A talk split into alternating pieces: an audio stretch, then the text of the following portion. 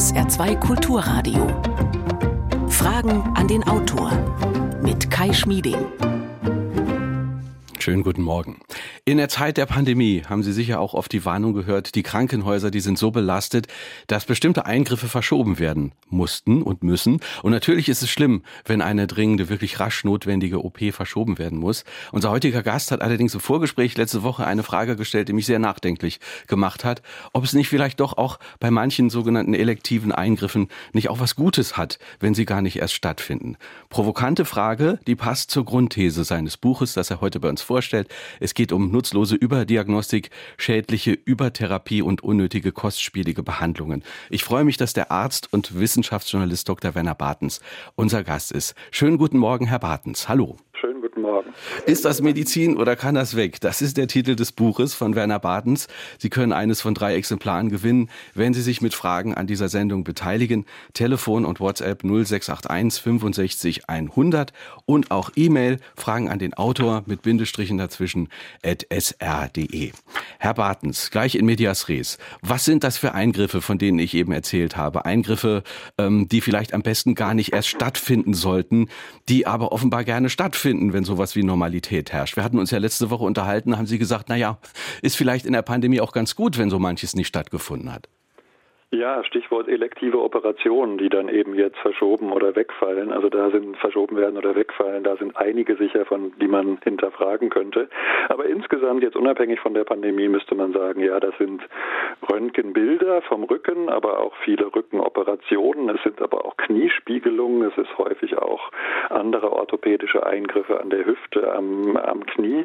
Es sind aber auch viele Blutuntersuchungen unnötig auf Tumormarker. Ähm, es sind ja, es sind Früherkennungsuntersuchungen, die nicht dazu führen, dass die Menschen unbedingt länger leben oder dass der Krebs besser behandelt wird oder sie damit äh, besser überleben. Also es ist das ganze Spektrum in der Medizin. Es gibt, äh, also wir können das auffächern fast nach jedem Organ, äh, nach jedem Organgebiet.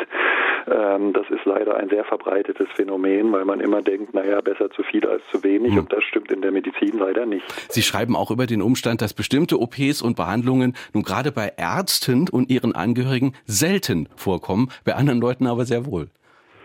Ja, das ist so ein doppeltes Missverständnis, muss man sagen. Ärzte vermuten immer, dass Patienten nur zufrieden sind, wenn sie aus der Praxis gehen oder aus, aus dem Klinikambulanztermin, wenn sie eine Überweisung haben zu einem, äh, zu einem Operationstermin, wenn sie äh, Bildgebung, also Kernspin-CT oder Röntgenbilder gemacht werden, also wenn irgendwas direkt passiert und gemacht wird. Das ist oft gar nicht der Fall. Oft sind es die Ärzte, die die Patienten sehr schnell auf diese Fährte lenken, also die beispielsweise auch Erklärungen, die von den Patienten selbst kommen, ob es vielleicht vielleicht mit, mit psychischen Faktoren, mit ihren Arbeitsumständen, mit ihren Beziehungen, mit anderen Dingen zu tun hat, die das so überhören und dann sehr schnell das dahin lenken. Und da, damit hängt auch zusammen, dass man als Arzt, also die, die eine Frage, das ist ein, nehme ich vielleicht vorweg, ein Tipp, der ganz wichtig ist beim Arzt, ist, äh, wie würden Sie es denn selber machen? Also wenn man den Doktor fragt und bei Ihnen, bei sich, bei Ihrer Frau, bei Ihrem Mann, bei Ihren Kindern, Ihren Angehörigen. Und dann kommt ganz oft so eine verwunderte äh, Reaktion, ach, naja, muss jetzt nicht sein. Mhm. Also es ist so ein, ein, wie soll man sagen, ein Absicherungsdenken oder ein Denken, der Patient will ja immer was, der will ja immer, dass was passiert. Und da gibt es eine legendäre oder gibt es mehrere legendäre super Untersuchungen aus der Schweiz, wo geguckt wurde, wie oft wird denn beispielsweise bei so gutartigen Geschwulsten der Gebärmutter bei Frauen, wie oft wird die Gebärmutter entfernt in mittleren Jahren oder in etwas fortgeschrittenen Jahren. Und da hat man gesehen, dass der Durchschnitt schweizweit bei allen Frauen bei knapp 20 Prozent liegt, 18, 19 Prozent sind es, glaube ich. Und es gibt aber zwei Ausnahmen. Und die Ausnahmen, bei denen das nur halb so oft passiert, also viel, viel seltener, das sind die Frauen von Juristen oder die Frauen von Ärzten oder wenn die Frauen selber Juristinnen oder eben Ärztinnen sind.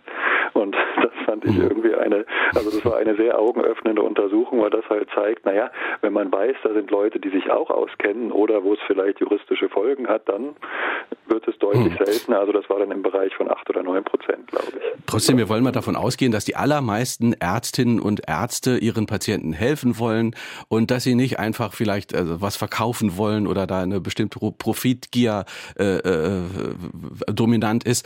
Was würden Sie denn sagen? Was ist denn wirklich der Hauptgrund äh, in diesem System, äh, dass, dass möglicherweise Fehlanreize gesetzt werden, dass zu viel behandelt wird, dass zu viele Behandlungen und Operationen stattfinden?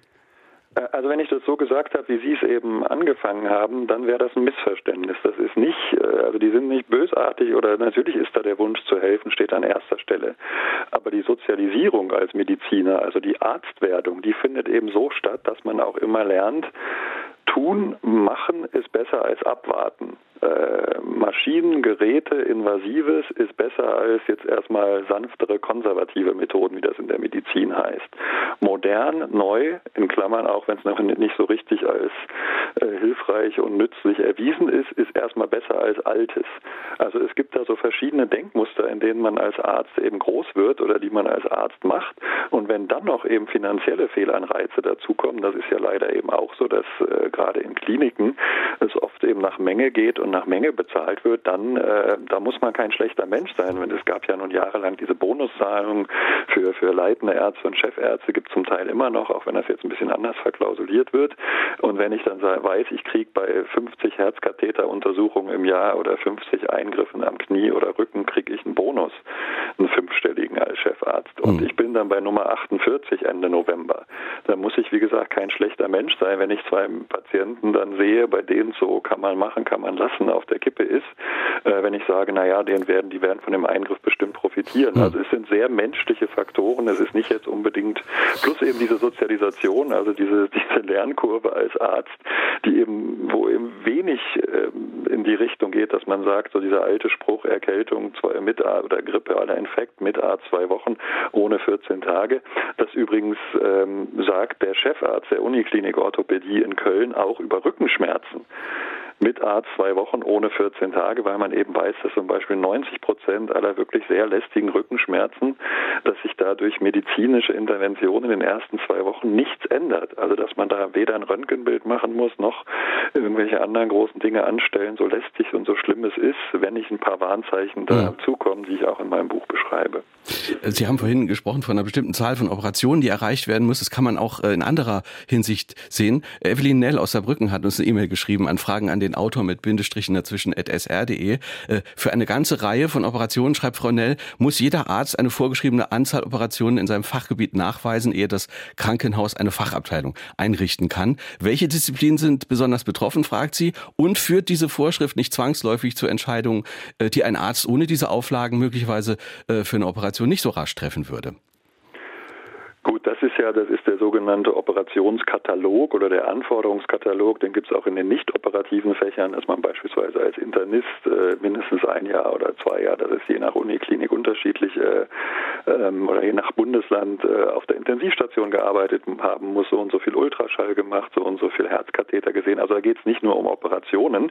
Das finde ich als Mindestanforderung, dass man, wenn jemand Facharzt werden will, da dieses Minimum erreicht haben muss, ist das ganz naheliegend und logisch logisch. Da sollten bloß eben alle wissen, dass man deswegen nicht oder alle danach handeln, dass man deswegen nicht Operationen macht, die sonst nicht nötig wären. Ich glaube, das ist nicht der, Haupt, der Hauptaspekt, das ist nicht der wichtigste Fehlanreiz. Also das gibt es, aber es ist jetzt nicht so. Ich meine, man muss ja trotzdem eine bestimmte, äh, man kann erst nach so und so vielen Jahren seine Facharztprüfung ablegen und in einem gut organisierten normalen Krankenhaus läuft das schon so, dass man in dieser Zeit auch auf diese Anzahl an Eingriffen, an Interventionen, Operationen kommt. Also da kann jetzt nicht ein, wie soll ich sagen, ein, ein schlechter Mensch, ein besonders, der es besonders eilig hat, kann jetzt nicht sagen, ich mache jetzt das in zwei Jahren alles in der Chirurgie, die Operation, indem ich unnötig Menschen operiere, sondern da braucht er halt sechs Jahre bis zum chirurgischen Facharzt und für irgendwelche Unterspezialisierung als besonderer Chirurg noch länger dann. Mhm. Im Buch heißt es, Deutschland kann sich in einigen Disziplinen Weltmeister nennen, zum Beispiel im Bereich Kernspinnuntersuchungen oder im Bereich, das haben Sie eben auch schon mal angedeutet, Aufdehnung verengter Herz Herzkranzgefäße. Da könnte ich ja nun sagen, großartig, der technische Fortschritt ist eben hier bei uns im Land zu groß. Ja, aber das ist eben ein sehr fragwürdiger Weltmeistertitel. Also Herzkatheteruntersuchung, Knieersatz, Rückenoperation, Kernspin, Röntgenbilder, eine ganze Menge. Und jetzt nehmen wir mal das Beispiel diese Herzkatheteruntersuchung, also Aufdehnung von verengten Herzkranzgefäßen oder eben auch die Einlage von so einem kleinen Drahtgerüst, damit das offen bleibt, von den Stents. Da denkt man erstmal, na ist doch super, wenn das so oft gemacht wird und wenn das in Deutschland so eine Expertise ist. In großen Städten hat man das sozusagen fast so oft wie ein Kiosk an jeder Ecke irgendwie eine Ambulanz oder eine größere Facharztklinik oder eben Krankenhaus, wo das gemacht wird. Das führt aber dazu, dass ich diesen Eingriff erstens viel zu oft habe. Also man weiß, dass in Deutschland nur ungefähr 40, 50 an Untersuchungen sagen 60 Prozent dieser Herzkatheteruntersuchungen tatsächlich medizinisch notwendig sind. Also ich habe die Hälfte der Patienten, bei denen das passiert, die es gar nicht unbedingt bräuchten. Das ist in Skandinavien und in Benelux-Ländern zum Beispiel anders. Sie sind da viel eher bei einer Quote, die vernünftig ist. Also dass es wirklich nur die bekommen, die es brauchen. Und das hat noch einen anderen äh, Aspekt. Wenn ich jetzt ich nehme jetzt mal eine, eine, Zahl in einer Stadt wie in einer, in einer, Großstadt wie Saarbrücken, wenn ich da 20 solche Zentren habe oder Großpraxen, die das können. Es müssten aber nur äh, so viele Eingriffe gemacht werden, wie auch fünf oder sechs oder acht Praxen erledigen könnten, machen könnten. Dann führt das ja dazu, dass die 20, die es machen, dass da auch die Erfahrung verdünnt wird. Erstens sind es mehr Leute, die es machen, die dann weniger Erfahrung haben. Zweitens machen die das aber eben auch bei Menschen, die das gar nicht brauchen, sodass sie sozusagen die Expertise für den richtigen, normalen, notwendigen Fall gar nicht so gut haben. Mhm. Das heißt, ich habe zwar in der Menge mehr, aber qualitativ ist das nicht unbedingt für mhm. die medizinische Versorgung. Jetzt haben Sie die Stents erwähnt. Jetzt, jetzt würde ich bei diesem nachvollziehen, also für mich als Laie nachvollziehbaren mechanischen Verfahren, das eine Engstelle weitet, denken, wie kann das sein, dass laut Studien die sogenannte Koronarangiographie mit Stent-Einlage einen Großteil ihrer Wirkung lediglich aus dem Placebo-Effekt beziehen könnte. Gerade in, in der Hinsicht, das kommt mir so mechanisch und klar vor. Ja, das eine ist natürlich, dass es, äh, was ich eben schon erwähnt habe, wenn es bei jemandem gar nicht nötig ist, dann ist der Nutzen natürlich auch nicht so groß. Das ist ja logisch. Also wenn das noch von alleine klappen würde, dann weiß man auch mittlerweile, da gibt es Dutzende verschiedene Stent-Präparate, beschichtete, unbeschichtete, dass die natürlich auch, das ist ja nicht so, dass ich einfach in einen relativ dicken Gartenschlauch oder Feuerwehrschlauch ein Metallgerüst mache und dann fließt das halt, dann, dann geht der an der Stelle nicht zu, sondern dort, wo die Stents eingebracht werden, das verwächst dann ja mit dem Gewebe und das kann sich dort dann auch wieder leichter zusetzen. Das ist ja ein lebendiges, äh, dynamisches Gewebe, wo dann durch Blutverwirbelungen, also durch, durch nicht so sozusagen die gleichmäßige Strömung an der Stelle, plus durch das, was im Blut halt so rumschwimmt, Stichwort Cholesterin und Calcium und Verkalkung, also das ist dann an dieser Stelle auch besonders schnell wieder nötig, äh, möglich, dass das wieder zugeht und das führt dazu, dass eben der Nutzen oft gar nicht so deutlich ist, wie man sich das jetzt mechanisch am Reißbrett tatsächlich in einer, ja, wie bei, beim Gartenschlauch oder bei einem hm. anderen Schlauch oder einer Kanalisationsleitung vorstellen kann. SR2 Kulturradio. Fragen an den Autor. Heute ist Werner Bartens unser Gast. Das Buch trägt den Titel Ist das Medizin oder kann das weg? 0681 65 100 ist unsere Nummer, Telefon oder WhatsApp. Wir hören eine erste Hörerfrage. Viele Menschen erwarten heutzutage meist beim Arzt oder beim Psychologen Sofortlösungen, ganz nach dem Zeitgeist. Motto, ich gebe mich bei XYZ zur Reparatur ab und hole mich dann in spätestens zwei Tagen auch schön wieder ab.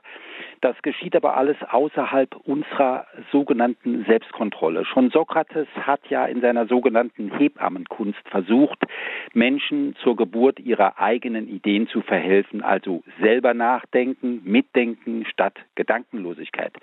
Und jetzt kommt mein zentraler Wunsch hier auf eine Antwort. Der mündige Patient, der wird zwar gerne erwartet, aber wehe, wenn er auftaucht, dann wird er gefürchtet. Was denkt denn der Autor darüber? Schönen Sonntag. Vielen Dank für diese Frage, auch ganz im Sinne der Meotik in dieser Sendung. Herr Wartens. Ähm, ja, schöner Punkt, wichtiger Punkt. Ich glaube, das ist zweigeteilt. Das erste ist ja, dass oft die, also diese Deutschland TÜV geprüfte äh, Reparaturmentalität da ansteht. Da hat der, da hat der Hörer völlig recht, würde ich sagen. Das ist so ein, ein ja, man, man kümmert sich selber, hat wenig Selbstverantwortung, kümmert sich vielleicht nicht so sehr um sein Leben, lebt ungesund, macht keinen Sport, äh, ist übergewichtig und er, erwartet dann jetzt mach mal, jetzt tu mal, jetzt musst du unbedingt mal, mal hier irgendwie lieber Arzt mach mich gesund und was ich dazu beizutragen habe, spielt vielleicht keine Rolle. Und auch dieses von mir ja sehr favorisierte Thema Psychosomatik, psychischer Einfluss, das wird von vielen Hörern auf den, zumindest am Anfang nicht so gerne angenommen, weil das natürlich auch selber mit ihrem Leben zu tun hat und mit dem, was sie vielleicht selber ändern könnten, was jetzt das Beispiel Job angeht, Familie, Beziehung oder überhaupt Lebensführung. Und das andere, was der, äh, was der Hörer gesagt hat, das ist, ähm, das klingt immer gut, mündiger Patient und Patient auf Augenhöhe, aber da gebe ich zu bedenken, wenn ich Patient bin, dann bin ich immer subjektiv befangen, ängstlich. Ich begebe mich in die Hände eines anderen und da gibt es auch viele Beispiele. Da kann ich der der sonst wie selber medizinische Experte sein, der Arzt, der als Patient zum Arzt geht. Ich bin da nicht auf Augenhöhe, weil ich nicht distanziert, weitgehend objektiv das beurteilen kann, was ich selber habe. Gibt es auch viele Beispiele, wie Ärzte, top ausgebildete Koryphäen in ihrem Bereich, selber völlig irrational gehandelt haben, seltsame Dinge gemacht haben, irgendwelche abwegigen Therapien versucht haben, äh, wenn sie selber an der Krankheit krank wurden, äh, für die sie jahrelang äh, deutschlandweite Experten waren, um es mal so im Extrem zu sagen. Deswegen dieser Patient oder diese Patientin, die da mit dem Stapel Ausdruck aus dem Internet kommt und ich habe mich belesen und außerdem bin ich selber noch Biochemikerin oder Arzt oder sonst was. Ähm, das ist, glaube ich, ähm, man braucht ja doch so eine Art Lotsen, der von außen mit der nötigen Distanz eben sagt, das wäre jetzt vielleicht angemessen und hilfreich. Ähm, das erstmal als ganz wichtiger Punkt und kleine Ergänzung noch, dass man trotzdem natürlich die Hinweise von den Patienten wichtig nimmt, die, wenn die selber Erklärung haben, woran es liegen könnte, was sich ändern könnte, was man verbessern könnte. Das unbedingt, wenn das mit mündig und aufgeklärt und auf Augenhöhe gemeint ist, dann hm. sofort. Wenn, wenn das so ist, äh, wie Sie das sagen, äh, dann ist es ja ein krasser äh, Gegensatz zur, zur Realität in vielen Arztpraxen und zum zeitlichen Druck, unter dem die Ärzte stehen. Weil wenn man das realisieren will, von, von, von dem Sie sprechen, dann bräuchte man ja Zeit, auf den Patienten einzugehen, mit ihm zu sprechen und auch einfach mal sich das anzuhören, was er erzählt. Und es gibt ja Studien, nach denen dann Ärzte Patienten ganz schnell auch unterbrechen, weil es einfach anders ökonomisch nicht zu machen ist.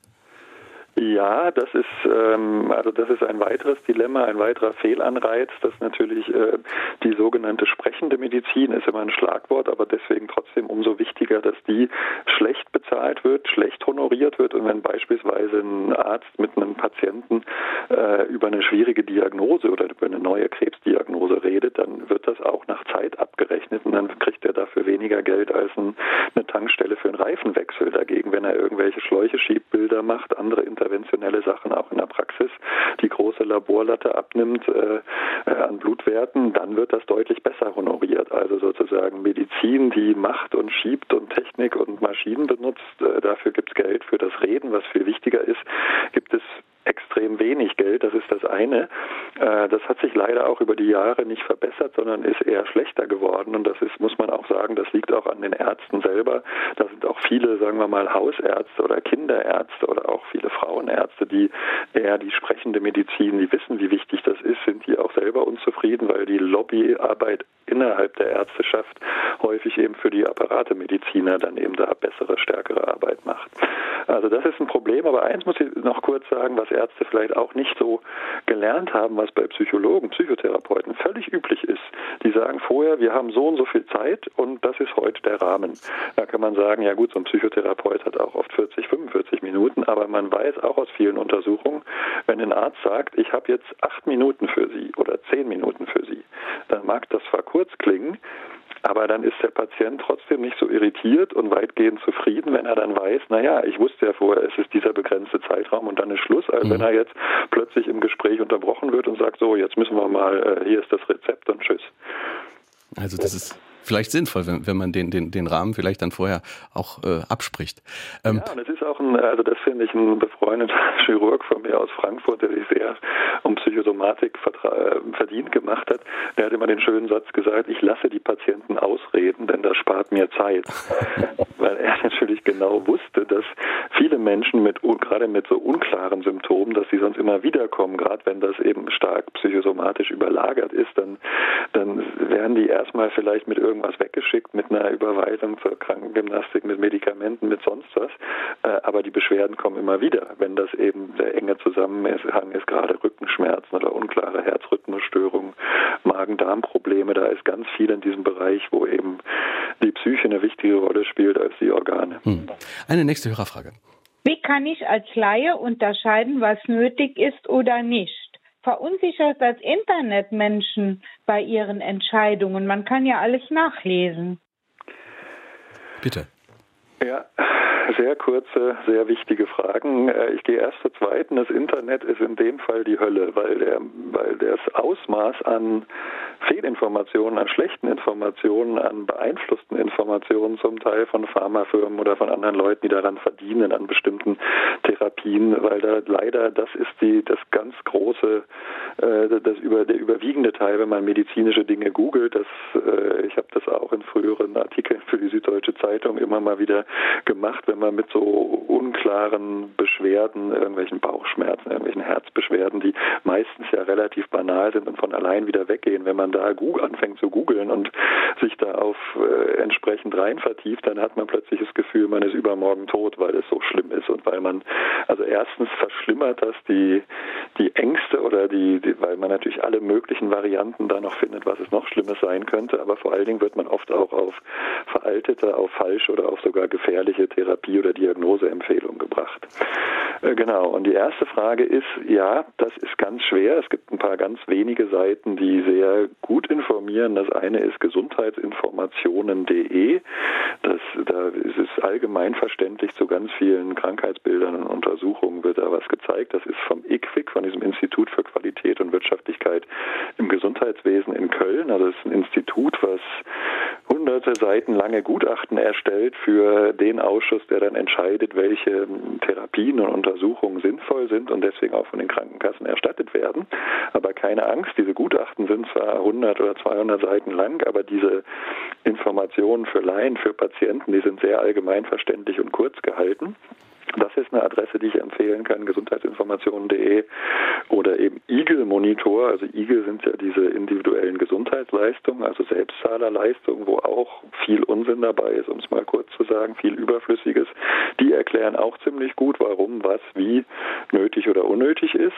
Dann gibt es noch das deutsche Netzwerk für evidenzbasierte Medizin, was eine sehr gute, sozusagen unabhängige, sachliche Information bietet. Das wären jetzt mal so drei Internetadressen und dann ist es wirklich, wirklich die, die vorhin schon erwähnte Frage an den Arzt, die Ärztin, was würden Sie denn machen? Oder, mhm. das ist die eine Frage. Und die zweite ist, was passiert, wenn ich das nicht mache? Was habe ich davon, wenn ich es mache, also die Untersuchung oder Behandlung? Und was passiert oder hm. was ist die Folge, wenn ich es lasse. Und dann, dann jetzt, ja, lass sehen, wie man beim Skat sagen würde, dann müsste der Arzt einem schon deutlich machen, warum das jetzt Vorteile hat und was nicht. Also diese, diese beiden Fragen sind ganz äh, konkrete Tipps, die sollten Sie sich aufschreiben, liebe Hörerinnen und Hörer. Vielleicht nächstes Mal beim Arzt stellen, wenn es um Behandlung geht. Jetzt haben Sie eben gesagt, evidenzbasierte äh, Medizin. Sie gehen im Buch äh, mit Homöopathie hart ins Gericht. Ähm, muss man sich aber nach allem, was Sie an Fehlern im System, ich sag mal, der konventionellen Medizin heute analysieren, sich noch wundern, dass Menschen sagen, ich suche mir eine Alternative äh, und wer mich eben heilt, hat recht, egal was die Wissenschaft sagt? Naja, ich mache mir jetzt wahrscheinlich wenig Freundinnen und Freunde, wenn ich jetzt sage, es ist erstaunlich, dass so viele schlaue Menschen an so viel dummes Zeug glauben. Also nur weil ich jetzt die konventionelle Medizin, den Begriff oder die akademische universitäre Medizin, den Begriff Schulmedizin lehne ich ab, weil das ist ein Kampfbegriff der Homöopathen. Es gibt aus meiner Sicht nur gute und schlechte Medizin. Nur weil ich die eben in meinem Buch oder auch in meinen Artikeln in der SZ häufig kritisiere oder sage, was man besser machen könnte, heißt das nicht, dass ich diese sogenannten Alternativverfahren Verfahren besser finde. Die sind nämlich weniger geprüft, haben zum Teil abenteuerliche bis absurde äh, Gedankengebäude. Wenn ich da an die Homöopathie denke, die sind in Studien nicht belegt. Da gibt es Dutzende Studien, die oder Hunderte inzwischen, die aber, wenn die methodische Qualität nur ausreichend genug ist, nicht dazu zu einem guten Ergebnis kommen oder dazu, dass Homöopathie besser hilft als der Placebo-Effekt, also als irgendwas, was ich unspezifisch mache. Was man aber sagen muss, und das ist dieser von Ihnen erwähnte, wer heilt, hat Recht Effekt, Übrigens auch ein Spruch, über den man lange reden könnte. So einfach ist es ja auch nicht, weil oft heilt die Natur allein und Medizin ist nur damit beschäftigt, den Kranken die Zeit zu vertreiben, während die Natur mit der Heilung beschäftigt ist. Also so kann man es auch sehen. Das muss nicht immer unbedingt die Intervention des oder derjenigen sein, der da sich therapeutisch äh, betätigt. Ähm, also die Homöopathie, die hat natürlich das starke, den, das starke Plus, dass sie sich mit den Menschen beschäftigt, dass sie Zeit hat. In Klammern wird, lässt sich dafür auch fürstlich entlohnen mit 150, 200 Euro. Manche Homöopathen nehmen noch mehr pro Stunde, während der Arzt Stichwort sprechende Medizin. Wir hatten es eben, 12,50 Euro, 14,12 Euro für irgendwie ein ausführliches, gründliches Gespräch bekommt. Ähm, und dass es natürlich das Gefühl ist, also diese Defizite der konventionellen Medizin werden da natürlich aufgegriffen. Man versucht es individuell, man versucht lange ausführlich in einer Erstanamnese auf die Menschen einzugehen. Da fühlt sich endlich jemand wahrgenommen, ernst genommen und hat viel Zeit, das darzustellen.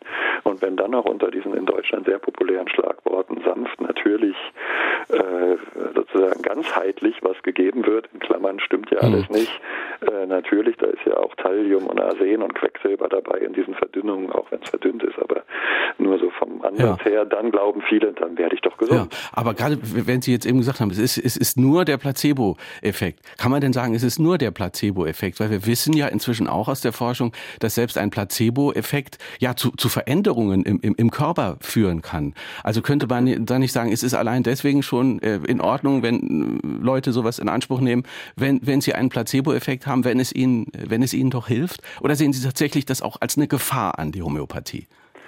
Also ich finde den Placebo-Effekt finde ich eine super Sache. Ich zeige das ja auch im Beispiel äh, Kniespiegelung. Da gibt es eine Studie, wo man eben gesagt, gezeigt hat, äh, ein Drittel der Patienten kriegt eine normale Kniespiegelung, wo all das gemacht wird, eben ein Loch ins Knie gespült und vorher noch die ganzen Knochenwülste glatt gefräst und gehobelt und bei den anderen kriegt man nur eine Spülung und das andere Drittel und das letzte Drittel kriegt nur einen Schnitt in die Haut und die Spülgeräusche kommen vom Band und da sieht man das in allen drei Gruppen.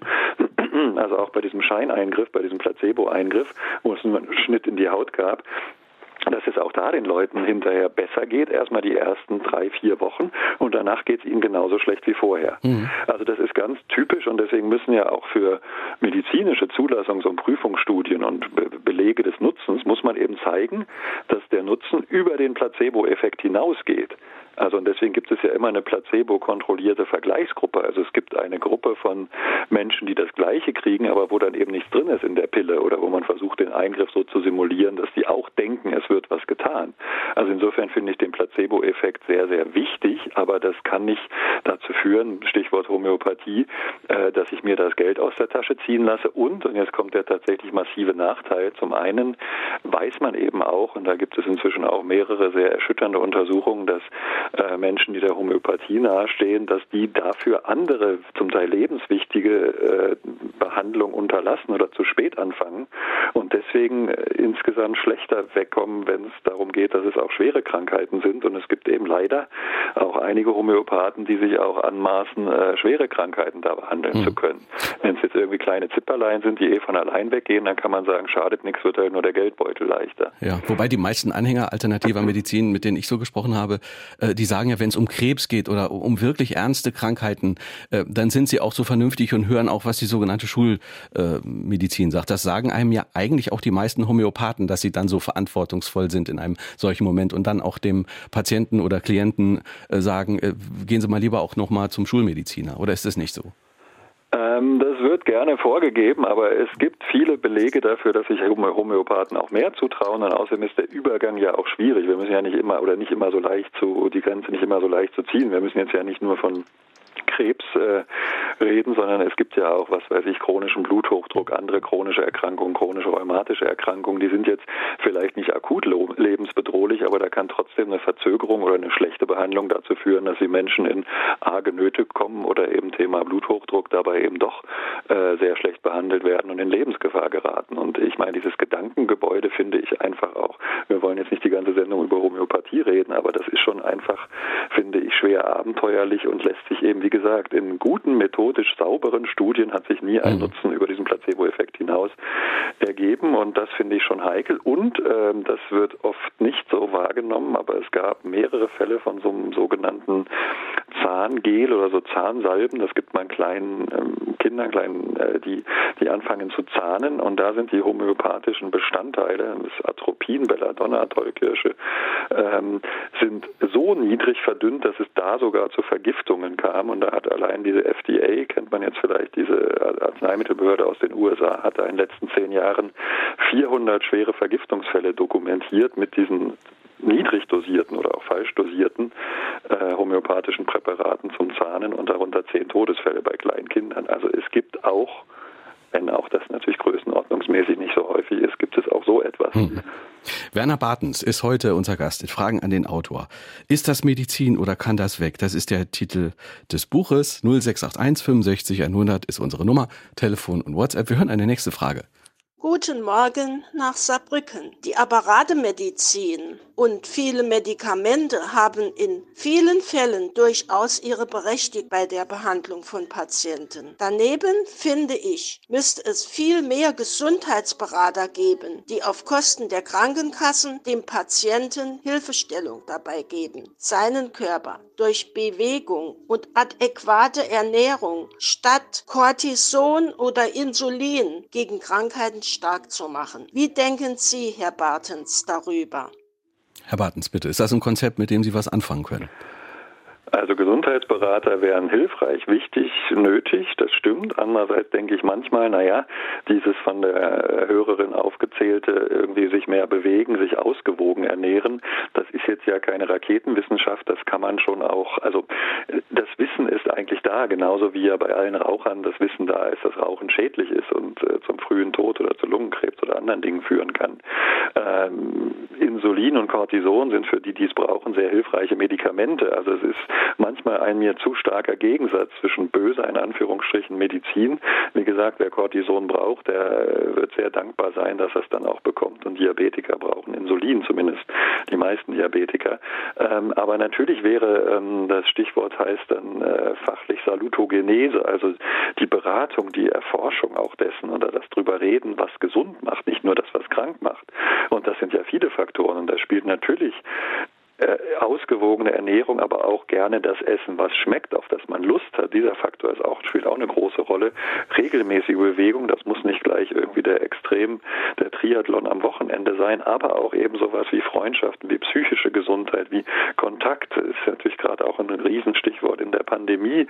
Dieses ein Miteinander, der Mensch ist ein soziales Wesen und diese, diese Faktoren sind auch viel zu wenig berücksichtigt. Man weiß inzwischen, wie sehr Einsamkeit krank macht oder eingeschränkte Kontakte und sich selbst zurückziehen, wie fehlende Gesellschaft, so etwas. Also das wäre das häufiger zu betonen. Wir versuchen das in den Medien zu machen. Äh, ich schreibe das in Büchern oder in meinen Artikeln in der Süddeutschen Zeitung, aber das wäre natürlich noch viel entscheidender, übrigens auch von politischer Seite, diese entsprechenden Initiativen mehr zu fördern und nicht irgendwie das neue Protonenbestrahlungszentrum und irgendwelche Hightech-Anlagen, mhm. die dann immer so als Prestigeprojekte, äh, wo dann irgendwer so ein rot-weites Flatterband durchschneidet, schneidet oder den Scheck überreicht, so in den Tageszeitungen, das kennt man ja, sondern da geht es eigentlich viel mehr darum, das, was man schon weiß und was man schon kann, gute hausärztliche Versorgung, gute Berater, die vor Ort auch auf dem Land das übernehmen, das Flächendeckende da ist, nämlich da droht eine Unterversorgung. Ich schreibe viel über zu viel und zu viel Falsches, aber es gibt auch umgekehrt das Problem von zu wenig Medizin, die überhaupt nicht da ankommt, wo sie hingehört. Wir hören eine nächste Frage.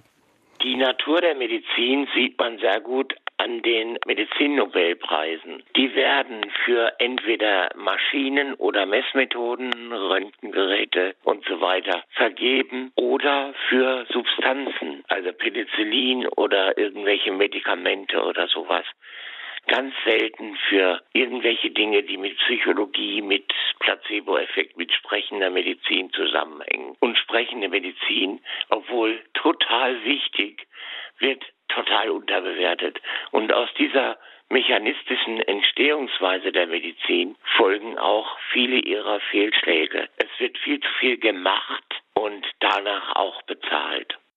Ja, vielen Dank für diese Hörerfrage. Herr Bartens. Ja, kann ich fast uneingeschränkt zustimmen. Vielleicht kleine Ausnahme Penicillin, das war damals wirklich ein, heute würde man sagen, Gamechanger, aber insgesamt, also das hat ja unendlich viel Leid äh, gelindert und Menschenleben gerettet, dass es dann Antibiotika gab. 1929 war, glaube ich, die Entdeckung, aber hat sich erst in den 40er Jahren durchgesetzt dann. Ähm, aber mit dem Rest gebe ich absolut recht. Also ich habe das manchmal schon despektierlich genannt. Äh, da werden die Preise vergeben für Molekülschubser im Labor. Das ist Biochemie chemisch, molekularbiologisch oft höchst aufwendig und anspruchsvoll, aber wo ich mich dann auch frage, Mensch, wo ist da der Nutzen, der, was ja auch, glaube ich, in den Statuten des Nobelpreises steht, dass das, äh, wie das eben zum Nutzen der Menschheit und der Mehrung der Gesundheit beitragen soll. Und das ist oft sehr, also wie gesagt, molekular und biochemisch. Und da muss man nicht nur jetzt auf sprechende Medizin und Psychologie eingehen, das, was ich unbedingt unterstütze, sondern ich hatte das Glück, die Chance, äh, Bernhard Lauen kennenzulernen. Der hat zwar schon einen Nobelpreis, aber eben für Frieden. Der hat den Friedensnobelpreis bekommen, weil er in den Ende der 70er auf dem Höhepunkt des Kalten Krieges diese IPPNW gegründet hat, also Ärzte zur Verhinderung eines Nuklearkrieges, zusammen mit seinem damals russischen Kollegen, also Amerikaner und Russe, sagen, wir Ärzte sind dafür verantwortlich, dass wir weltweit Frieden schaffen, so wie wir auch in den Körpern der Menschen Frieden schaffen sollen. Und der hat, jetzt komme ich da zum Punkt, Bernhard Laun war ein Harvard-Kardiologe, der hat wesentlich den Defibrillator mitentdeckt. Nach dem sind jeder Medizinstudent kannte das früher, die Klassifikation der Herzrhythmusstörung ist nach Laun, also nach ihm benannt. Und der Mann hätte seit den 70ern schon einen äh, Medizinnobelpreis für seine Entdeckung in der Kardiologie auch äh, verdient gehabt. Also weil das war etwas, diese Defibrillatoren, die Defis, die überall in der S-Bahn, U-Bahn an öffentlichen Plätzen hängen, hat der entdeckt und der hat ihn auch nicht bekommen. Er ist erst vor zwei, hm. drei Jahren weit über 90 gestorben. Also da gibt es viele Beispiele für wichtige, auch medizinpraktische, alltagsnahe Erfindungen und Entdeckungen, die auch nicht gewürdigt ja. worden sind. Also da stimme ich völlig zu. Nun wollen wir der Vollständigkeit halt äh, halb, äh, halber sagen, die Hörer schreiben hier auch schon per WhatsApp, Herr Rees, äh, Martin Rees schreibt 0681 6500 und verweist natürlich an dieser Stelle auf den BioNTech-Impfstoff, auf den mRNA-Impfstoff. Das ist natürlich äh, etwas, äh, wo man sagen kann, dass die Forschung ja wirklich auch ein großer Segen war in diesen Bereichen, die Sie vorhin da auch angesprochen haben. Ja, natürlich. Aber haben Sie den Nobelpreis bekommen dieses Jahr? Nein. Also es haben ja mhm. die mRNA-Impfstoffentwickler nicht bekommen, wo man nicht nur jetzt äh, das Ehepaar aus Mainz hätte nennen können, sondern da gab es ja auch noch andere Entwickler, die diese Technik äh, entwickelt haben. Ja, da hätte man auch ein Zeichen setzen können, wann, wenn nicht jetzt. Ich meine, vielleicht bekommen Sie den noch in ein paar Jahren, aber äh, ich bin unbedingt dafür, dass also Forschung ist wichtig, aber man könnte mit diesem mit dem Nobelpreis der angesehensten Auszeichnung überhaupt in, in der Medizin oder in anderen Fächern könnte man auch zwischendurch mal ein Zeichen setzen, dass man nicht jetzt nur irgendwie molekulare äh, Mechanismen und äh, ja, ja, kleinteiliges, was dann irgendwann über 20, 30, 40 Jahre später äh, auch irgendwie die Erkenntnis erweitert und man lernt dann was übers Riechen, den gab es vor ein paar Jahren, aber wo ich denke, naja, da ist manchmal noch Praxisnäheres wäre noch ein besseres Zeichen. Im Buch gibt es auch ein Kapitel zum Thema Forschung. Da schreiben Sie, äh, es gab zwischen 1950 und 1980 bahnbrechende Neuerungen und Entdeckungen, aber seit ungefähr den 90er Jahren äh, stagniert die Entwicklung. Jetzt mal abgesehen von solchen Dingen äh, wie, wie, wie dem Impfstoff jetzt, den, den wir erlebt haben. Ähm, aber Sie meinen, die Entwicklung stagniert, was Volkskrankheiten angeht. Ist diese Stagnation rein wissenschaftlich begründet oder hat es auch andere Gründe, dass da die Forschung scheinbar nicht weitergeht? Ähm, also einmal muss man sagen, dass nach dem Krieg bis vielleicht in die 80er Jahre, das war das goldene Zeitalter, die Aufbruchstimmung, da gab es Kernspin, CT, Herzschrittmacher, aber auch äh, die erste Herzoperation. Äh, also da haben sich wahnsinnig, da wurden aber auch ganze Medikamentenklassen neu entwickelt, neu entdeckt, die bis heute wichtig und aktiv sind. Und natürlich gab es danach noch weitere Entdeckungen, aber man hat auch an der Pharmaindustrie gesehen, da gab es selbst so programmatische Reden von irgendwelchen CEOs, Vorstandschefs der Firmen, die gesagt haben, naja, wir müssen jetzt vom Blockbuster, also vom erfolgreichen Medikament für die großen Volkskrankheiten zu den Nischbustern gehen, also dem, was in der Nische sich noch gut verkaufen lässt. Und das ist immer kleinteiliger geworden und viele Erfolge, jetzt beispielsweise AIDS. AIDS haben wir ja eine, also es ist ja noch nicht besiegt, es kann auch nicht geheilt werden, aber wir haben wahnsinnige Erfolgsgeschichte, dass die meisten Menschen, äh, die meisten Infizierten 20 Jahre, 30 Jahre oder noch länger damit überleben können. Das ist nicht durch neue Medikamente entstanden oder so gekommen, sondern weil die Medikamente, die in den 90er Jahren entwickelt worden sind, immer besser, immer schlauer kombiniert worden sind. Also das ist sozusagen nicht, das Neue ist nicht die Substanz oder die Technik, sondern die Kombination aus dem bewährten, bekannten. Und so ähnlich ist das auch jetzt, wenn wir bei Corona-Behandlung auf der Intensivstation, um das Aktuelle aufzugreifen sind, Ähm, da ist jetzt in den zwei Jahren Pandemie auch nicht so viel dazugekommen an Neuem, aber es gibt jetzt natürlich viel mehr Erfahrung, wie man besser mit den Patienten umgeht, sodass man auch da sagen kann, sie wissen jetzt besser, wie, wie die Beatmung in welcher Intensität gesteuert wird, wie wann Cortison, wie wann was dazukommt und die bekannten Mittel werden dann besser. Aber die großen, großen umwälzenden Schritte, die man vielleicht auch als Laie wahrnimmt, die sehe ich nicht in den letzten 20 Jahren, beziehungsweise nur sehr dezent. Und ich halte ja auch oft Vorträge auf Ärztekongressen, werde da eingeladen und da stelle ich immer die Frage, wer kann mir zehn Medikamente oder technische Entwicklungen aus den letzten zehn Jahren oder 20 Jahren nennen, die wirklich was verändert haben oder auf die wir nicht verzichten können, frage ich dann manchmal. Das heißt, also die so gut und wichtig, neuartig sind, dass da was, was Entscheidendes mhm. passiert ist. Und da kommen drei, vier werden dann immer genannt oder fünf, aber äh, das ist kein Vergleich zu dem, was in 70er, 80er Jahren mhm. passiert ist an Neuentwicklung. Also für die Pharmafirmen ist es äh, auch wirtschaftlich interessanter, äh, nicht an den ganz großen Volkskrankheiten zu forschen, habe ich es richtig verstanden, sondern eher äh, auf, auf Nischenmedikamente für Menschen mit seltenen Erkrankungen zu, zu setzen. Was ist das dann zum Beispiel, also so eine seltene Erkrankung? Naja, das ist, ähm, das ist eine, ähm, ein bisschen auch ein Euphemismus. Diese Krankheit ist zwar selten, die ist, glaube ich, in einer Häufigkeit von 1 zu 2000 muss die oder 1 zu 5000 ist, glaube ich, der Maßstab, ab wann also eine seltene Erkrankung äh, diesen, dieses Etikett bekommt. Aber von diesen seltenen Erkrankungen gibt es 6000 verschiedene, sodass mengenmäßig das doch ungefähr vier Millionen Menschen sind, die in Deutschland davon betroffen sind. Und das ist zum Teil sind das aber auch einfach Krebsarten, die man dann so nach Salamitaktik unterteilt hat, weil es auch bestimmte Vorteile für Medikamente gibt. Die müssen weniger äh, sozusagen Nutzennachweis erbringen in, den, in der Zulassung, in der Prüfung, wenn sie den Status haben, sie sind für eine seltene Erkrankung. Und deswegen hat man manchmal sehr häufige Tumoren immer weiter unterteilt. Tumoren sind ja auch nie Krebs, ist ja nie gleich Krebs, sondern eben auch eine Leukämie, da gibt es Dutzende Unterformen oder Magenkrebs gibt es Dutzende Formen, bis die dann so kleinteilig waren, dass man dann aus dem Einzelnen eine seltene Erkrankung gemacht hat. Aber ein, ein ganz anderes Beispiel ist, es gibt eine, eine Spritze, die ist als Millionen-Dollar-Spritze in, in den Medien gewesen gegen eine sehr seltene Form der kindlichen Muskelatrophie. Also dass die Kinder, die da können die Muskeln nicht mehr das leisten, was sie sollen und diese Kinder sterben häufig mit zwei, drei Jahren schon.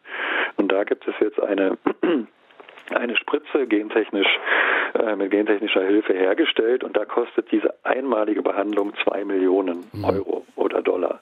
Oder es gibt Krebsmedikamente, die zwischen 100.000 und 500.000 Euro pro Behandlungszyklus liegen. Also es werden dafür die Preise für diese gerade für einzelne schwere Erkrankungen werden oft sehr stark in die Höhe getrieben, wo man dann sagt, naja, das Mittel selber, die Produktionskosten, die sind zum Teil ich will jetzt nicht sagen lächerlich, aber doch vergleichsweise gering. Aber da wird eben auch eingepreist zum einen die Forschungsarbeit, die Entwicklungsarbeit, wo es eben auch sein kann, dass man auf so ein Pferd setzt und das dann, also das Medikament dann nie wirklich wirksam hilfreich ist. Und es wird oft auch leider äh, nach dem Motto verfahren, das Leid bestimmt den Preis. Mhm. Also dass ich für ein Mittel, was das Leben hoffentlich rettet oder ein Kind vor dem Sterben rettet, ob dieses Mittel wirklich so hilfreich ist, das ist noch nicht gesagt. Da gab es gerade eher ein ein mäßiges Gutachten, ähm, aber zumindest wird dann der Preis auch höher gemacht, wenn man weiß, damit rette ich Leben oder das ist gegen Krebs, als wenn ich sage, das ist ein Mittel gegen Schnupfen. Wir hören eine nächste Hörerfrage. Meine Frage an den Autor ist folgende. Er sprach ja davon, dass der Patient ja nicht auf Augenhöhe mit dem Behandler ist, mit dem Operateur. Gibt es irgendwelche Kontrollmechanismen, die mir dabei helfen kann, festzustellen, was ist erforderlich und was kann weg? Kann ich bei den Kassen nachhören? Wenn ich eine zweite Meinung einhole und der eine sagt Hü und der andere sagt Hot, bin ich immer noch arm dran. Herr Bartens. Ja, schwieriges Thema. Ähm, das eine ist, man sollte natürlich nicht mit dem, äh, also man sollte nicht die zweite Meinung hören, bevor man die erste überhaupt verstanden hat. Also ich plädiere jetzt nicht davor, dafür mit einem Misstrauensvorschuss schon zum Arzt zu gehen. Äh, wenn man aber Zweifel hat, dann kann man aus der zweiten Meinung ja zumindest hören, okay, so einseitig, eindeutig ist das vielleicht nicht, was mir der erste vorgeschlagen hat und den dann nochmal fragen und nochmal konfrontieren. Äh, bei den Kassen ist es, glaube ich, schwierig schwierig. Da ähm, gibt es zwar auch Informationen, also das ist als erste Anlaufadresse möglich. Es gibt leider auf Englisch, aber es gibt eben diese Initiative, die auch mit Anlass war für mein Buch, äh, vor zehn Jahren, 2011 schon gegründet, die heißt Choosing Wisely, also weise auswählen, klug entscheiden.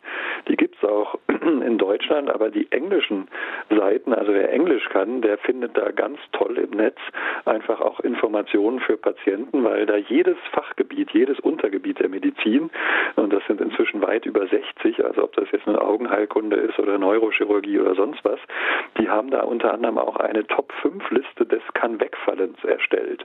Also die, die Top 5 Untersuchungen oder Behandlungen, auf die man verzichten kann. Und dann wird auch wirklich kurz erklärt, warum das so ist. Das ist leider auf Englisch, aber unter Choosing Wisely ähm, kann man da eben ähm, das finden, klug entscheiden. In Deutschland ist das leider nicht so hm. nicht so gut aufgestellt hm. mit den mit den entsprechenden Hinweisen. Ich hatte vorhin ja drei andere Adressen genannt. Alle, die das interessiert, äh, den können wir auch sagen, wir hinterlassen diese Informationen auch in unserem Podcast, in dem Begleittext. Also schauen Sie einfach in unseren Podcast und im Infotext, da können wir dann die genannten Links auch aufnehmen. Äh, auf den Seiten der Kassenärztlichen Bundesvereinigung gibt es die Informationen. Es gibt einen gesetzlichen Anspruch auf eine ärztliche Zweitmeinung, lese ich gerade. Gesetzlich versicherte Patienten haben einen Rechtsanspruch von besti vor bestimmten planbaren Operationen eine unabhängige ärztliche Zweitmeinung einzuholen. Anfang 2019 ist das Verfahren gestartet. Der Anspruch auf Zweitmeinung ist im GKV Versorgungsstärkungsgesetz vom Juli 2015 verankert. Also ich habe ich hab das Recht auch. Ja, aber es geht ja, ich will ja äh, zum Arzt nicht gehen, so wie ich in den Rechtsstreit gehe. Ich, mhm. Das Beste ist natürlich, wenn ich erstmal einen, lange, einen Arzt habe, zu dem ich eine langjährige Beziehung habe, dem ich vertrauen kann, von dem ich weiß, der meint es eigentlich gut mit mir. Dann habe ich diese Fragen genannt mit, was würden Sie selber machen und was passiert, wenn ich es nicht mache, wenn ich es weglasse, wenn ich mich nicht da operieren lasse oder die Untersuchung machen lasse. Das sind eigentlich für mich die ersten Schritte. Und man kann natürlich, und natürlich hat man den Anspruch auf eine zweite Meinung, aber das, das setzt ja voraus, als ob ich sozusagen gleich schon dahin gehe mit so, einem, mit so einem Misstrauen, na, der will mir nichts Gutes. Und das andere sollte ja eigentlich der Fall sein. Ich möchte nur darauf hinweisen, dass die Medizin leider in so einer, in so einem Sog ist, in so einer Tendenz, immer mehr zu machen und immer mehr Unnötiges.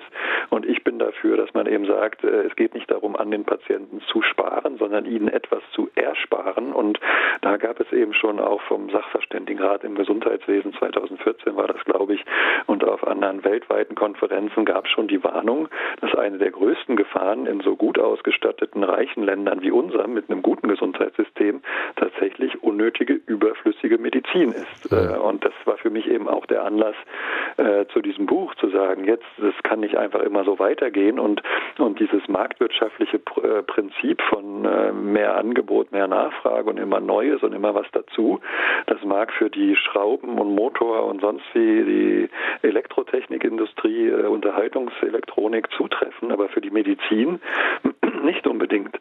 Mehr ist nicht unbedingt besser, Entschuldigung. Viel hilft nicht viel. Also in der Medizin ist das nicht immer die Gleichung, die wir sonst aus anderen Bereichen im Leben natürlich kennen und überhaupt nicht hinterfragen. Wir hören eine nächste Frage. Ich wüsste gerne, was der Autor sagt zu einem angeblichen Ärztemangel und der Krankenhausdichte jeweils. Herr Bartels kompliziertes Thema. Wir haben sicher Ärztemangel in ländlichen, äh, strukturschwachen Regionen, wie es immer so schön heißt. Wir haben da auch in vielen Bereichen schon äh, Ärzte aus, aus anderen Ländern, die, was im Prinzip ja völlig gut und richtig ist und manchmal auch notwendig, aber wo es schwierig ist, wenn da gerade Sprachschwierigkeiten hinzukommen, weil natürlich in der Medizin es nicht nur darauf ankommt, dass ich da einen guten Techniker habe, sondern einen, der versteht und der reden kann und äh, da muss man auch sagen, was haben zehn Diabetiker schon gemeinsam außer einen entgleisten Blutzuckerspiegel? Also nicht jeder, der die gleiche Krankheit hat, hat auch das Gleiche und nicht jeder, der die gleiche Operation bekommt, will auch das Gleiche. Wenn der eine sich die Hüfte operieren lässt, dann ist er froh, wenn er zwei Stockwerke wieder zu Fuß laufen kann und äh, der andere hat den Plan, noch Halbmarathon zu laufen. Also jeder Patient ist anders und deswegen ist das Sprechen und das genügend Zeit haben so wichtig. Ansonsten ist dieses Thema Krankenhausdichte ein sehr heikles. Also ich verstehe die Bindung, die emotionale, die traditionelle zu dem Krankenhaus vor Ort. Man weiß aber, dass vieles in kleineren Krankenhäusern, dass die nicht alles in gleicher Qualität vorhalten, wie es im Medizinerdeutsch immer so heißt. Und dass es deswegen manchmal sinnvoller ist, für eine gute oder bessere Behandlung lieber 30 Kilometer oder 20 Kilometer fahren als drei Kilometer um die Ecke, weil manche dieser Krankenhäuser eben im ländlichen Raum auch knallhart nach betriebswirtschaftlichen Kriterien so strukturiert werden, dass die sagen, ja, wir haben hier ein, zwei Bereiche, da sind wir gut und stark und da kommen die Leute und dann werden aber andere Bereiche vernachlässigt oder von Anfang an auch schlechtere Leute, Chefärzte dort eingestellt, weil man weiß, die, dieser Bereich soll, kann jetzt gar nicht so viel Geld bringen. Und da ist leider eine ökonomische Fehlsteuerung, sodass man Stichwort, da habe ich auch ein längeres Kapitel in dem Buch über die Behandlung von Frühgeborenen, da weiß man, wie wichtig es ist, dass da Erfahrung da ist, dass die entsprechenden Kliniken 40, 50, 70 solche ganz jungen, kleinen Frühgeborenen äh, behandeln. Aber es ist erlaubt gewesen lange, oder ist immer noch in der Schwebe dieses Verfahren, dass das 14 Behandlungen im Jahr ausreichen. Das heißt ungefähr eine pro Monat in der Klinik. Und da kann man sich ja vorstellen, dieser Handwerkerspruch Übung macht den Meister, dass wenn ich das so selten mache, dass das eben nicht zu so guten mhm. Ergebnissen führt. Und das weiß man, dass diese Kinder häufiger Komplikationen haben. Nicht so viele von denen überleben, wenn jetzt Frühgeborenen in Kliniken behandeln werden, die das nicht so oft mhm. machen. Und deswegen ist das mit diesem Krankenhaus, diese große Dichte, die Deutschland hat, ähm, das könnten schon ein paar weniger sein, so schwer der Abschied vom eigenen Krankenhaus hm. um die Ecke fallen mag. Also in dem Sinne würde man dann auch möglicherweise das auch gerne in Kauf nehmen und weiterfahren, wenn man weiß, man hat dann die, die routiniertere, die bessere Behandlung. Mhm. Jetzt, jetzt geht es im Buch ja äh, um die Gründe von, von, von Übertherapie und ein, ein, ein Kapitel befasst sich auch äh, sozusagen mit der Lust der Ärzte an neuer Technik. Sie beschreiben im Buch, äh, dass es einen gewissen Ehrgeiz und Forscherdrang natürlich gibt und eine Freude an der möglichst ungewöhnlichen Operation auf endoskopischem Wege. Und da sind viele merkwürdige Beispiele dabei, die mich irritiert haben, wo man wirklich scherzeshalber fast sagen könnte, von hinten durch die Brust ins Auge. Ja, ja, also ich meine, das ist natürlich gibt es auch unter Ärzten das ganze bunte Spektrum im äh, Menschenzoo. Und natürlich gibt es da auch die Bastler und Tüftler und Techniker und denen haben wir zum Teil auch viel zu verdanken, aber es gibt eben auch die, die dann als Mode, als die neue Technik aufkam, Stichwort endoskopische Operationen, also Schlüssellochoperationen, eben Schlauch einführen und damit an irgendwelche seltsamen oder entfernten Körperregionen kommen, die das einfach ungefragt so nach dem Motto neue Technik und auf auf den ersten Blick klingt das doch besser, wenn ich nicht mehr einen großen Schnitt machen muss, sondern da nur ein kleines Loch für einen Schlauch. Und da hat man eben auch zum Teil durch den Bauchnabel angefangen, dann nicht nur Gallenblase, sondern eben auch im Bereich der Gebärmutter oder der Eierstöcke zu operieren oder transvaginal wurden dann eben äh, Bauchorgane operiert und äh, äh, also da gab es, ich beschreibe das, das, äh, das sind zum Teil wie gesagt abenteuerliche Wege äh, von hinten durch die Brust ins Auge, die einfach nur unter diesem, also das eine war Basteldrang, das andere andere war aber auch dieser, dieser Glaube, naja, wenn ich da sozusagen nur einen kleinen Schnitt machen muss, dann ist es doch vielleicht okay und das würde dann unter sozusagen Einlochtechnik auf Englisch heißt es ein bisschen anders. Wenn ich über einen, über einen Bauchnabel reingehe, dann sieht man hinterher auch gar keine Narbe, so quasi das narbenfreie Operieren. Also da wurde auch viel Unsinn gemacht und dann muss man sagen, dass natürlich auch manchmal Ärzte so einem Irrglauben unterliegen. Es gab in 90ern eine Untersuchung, hat man einfach gesagt, okay, Gallenblase raus. Wir vergleichen klassische Operation, also Schnitt an der Seite rausholen äh, mit endoskopisch, also nur ein kleiner Schnitt, Schlauch rein, Gallenblase raus, wieder zu. Und dann haben die die Operation so gemacht, dass die hinterher alle das gleiche Pflaster, den gleichen Verband bekommen haben und die auf Station, die Ärzte, die wussten nicht, wer wie operiert worden war und sollten die Patienten dann entlassen, wenn sie wieder fit waren. Und da hat man gemerkt, gesehen, es gab keinen Unterschied. Die wurden nach derselben Zeit wieder entlassen, wo man dann eben merken konnte, naja, die Erholung von so einem Eingriff ist nicht davon abhängig, ob das Loch in der Haut jetzt ein Zentimeter oder die Narbe vier, fünf Zentimeter lang ist, sondern da wurde ein Organ entfernt, davon muss man sich erholen und das dauert. Also dieses nur auf die Größe des, der Narbe oder des, des, des Schnitts zu gucken, äh, führt da in die Irre. Hm. Zweieinhalb Minuten haben wir leider nur noch. Vielleicht sollten wir zum Schluss nach vorne gucken. Ganz konkrete Tipps. Es geht im Buch auch um Früherkennung. Worauf sollten wir künftig achten? PSA-Test, ist das sinnvoll? Mammographie, ist das sinnvoll oder nicht? Vielleicht können Sie da noch kurz drauf eingehen. Das schreiben auch einige Hörer. Äh, ja, da bin ich sehr skeptisch. PSA-Test, der Test auf prostataspezifisches Antigen, eben auf Prostatakrebs, führt zu einer ganzen Diagnosekette von weiteren Eingriffen. Dazu muss man aber sagen, dass die meisten, 80 Prozent etwa der Prostatakrebse sind diese niedrig malignen. Also die wachsen so langsam und sind so lange so harmlos, dass sie nie Beschwerden verursachen würden. Deswegen bin ich da sehr skeptisch. Dieser Test wird deswegen auch nicht von den Kassen erstattet, nicht weil die zu geizig sind, sondern weil der Nutzen nicht erwiesen ist ist, weil es da so viele unklare Ergebnisse auf dem Mittelweg gibt. Mammographie-Screening ist so ähnlich, da ist der Nutzen nur sehr marginal. Statt äh, vier von äh, tausend, die in zehn Jahren Brustkrebs kriegen würden, äh, sind es drei von tausend, wenn sie zur Mammographie gehen, also eine von tausend. Hochgerechnet auf die vielen Millionen Frauen kann man sagen, ja, sind eine ganze Menge, aber da wird der Nutzen trotzdem überschätzt. Die meisten denken, das nutzt viel mehr. Es gibt unklare Befunde. Ich bin nicht dafür zu sagen, lasst das, sondern ich bin dafür, die Aufklärung muss objektiv und sachlich sein mit genau diesen Zahlen. Das ist jetzt sehr knapp, aber ich kann das in drei Minuten, fünf Minuten erklären mit dem Zahlenverhältnis. Und dann kann man immer noch sagen, mache ich trotzdem, weil die Freundin äh, erkrankt ist oder so und ich einfach Angst habe. Hm. Ihr Buch beginnt äh, mit der Erzählung äh, aus Ihrer Kindheit. Da waren Sie äh, beeindruckt von dem sehr robust anpackenden Hausarzt. Vielleicht, wenn wir zum Schluss noch die letzten 50 Sekunden einen kleinen Ausblick. Wäre diese Figur auch ein Leitbild für die Medizin der Zukunft oder ist es Romantik, ein Ideal aus einer anderen Zeit und früher war alles besser? Nein, es gibt die noch. Ein Studienfreund von mir war weit oben in der Herzchirurgie an der Uniklinik, ist jetzt hier Landarzt im Münchner Raum, handfester Kollege, Typ, der mich sehr an das erinnert, was ich von meinem Hausarzt als Kind kenne, wenn ich mit ihm telefoniere, der mit viel Humor und vor allen Dingen Bodenständigkeit und äh, einem klugen, äh, handfesten Blick darauf geht und das sagt, naja, das müssen wir nicht machen, das brauchen sie jetzt nicht und machen sich sicher da lieber noch schön, als das jetzt noch diesen Unsinn machen zu lassen oder so.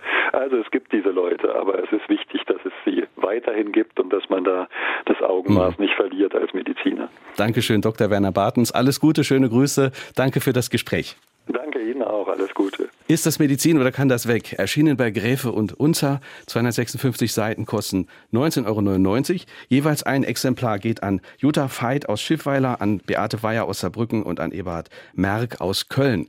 Kommende Woche unser Gast Michael de Ritter, Autor, Internist, äh, wieder ein Arzt, Mitgründer eines Hospizes und Vorsitzender einer Stiftung für Palliativmedizin. Einer der wenigen, die sich öffentlich dazu bekennen, Sterbehilfe zu leisten. Vor dem Bundesverfassungsgericht hat er erfolgreich gegen den Strafrechtsparagrafen 217 geklagt, der die geschäftsmäßige Suizidhilfe 2015 unter Strafe gestellt hatte.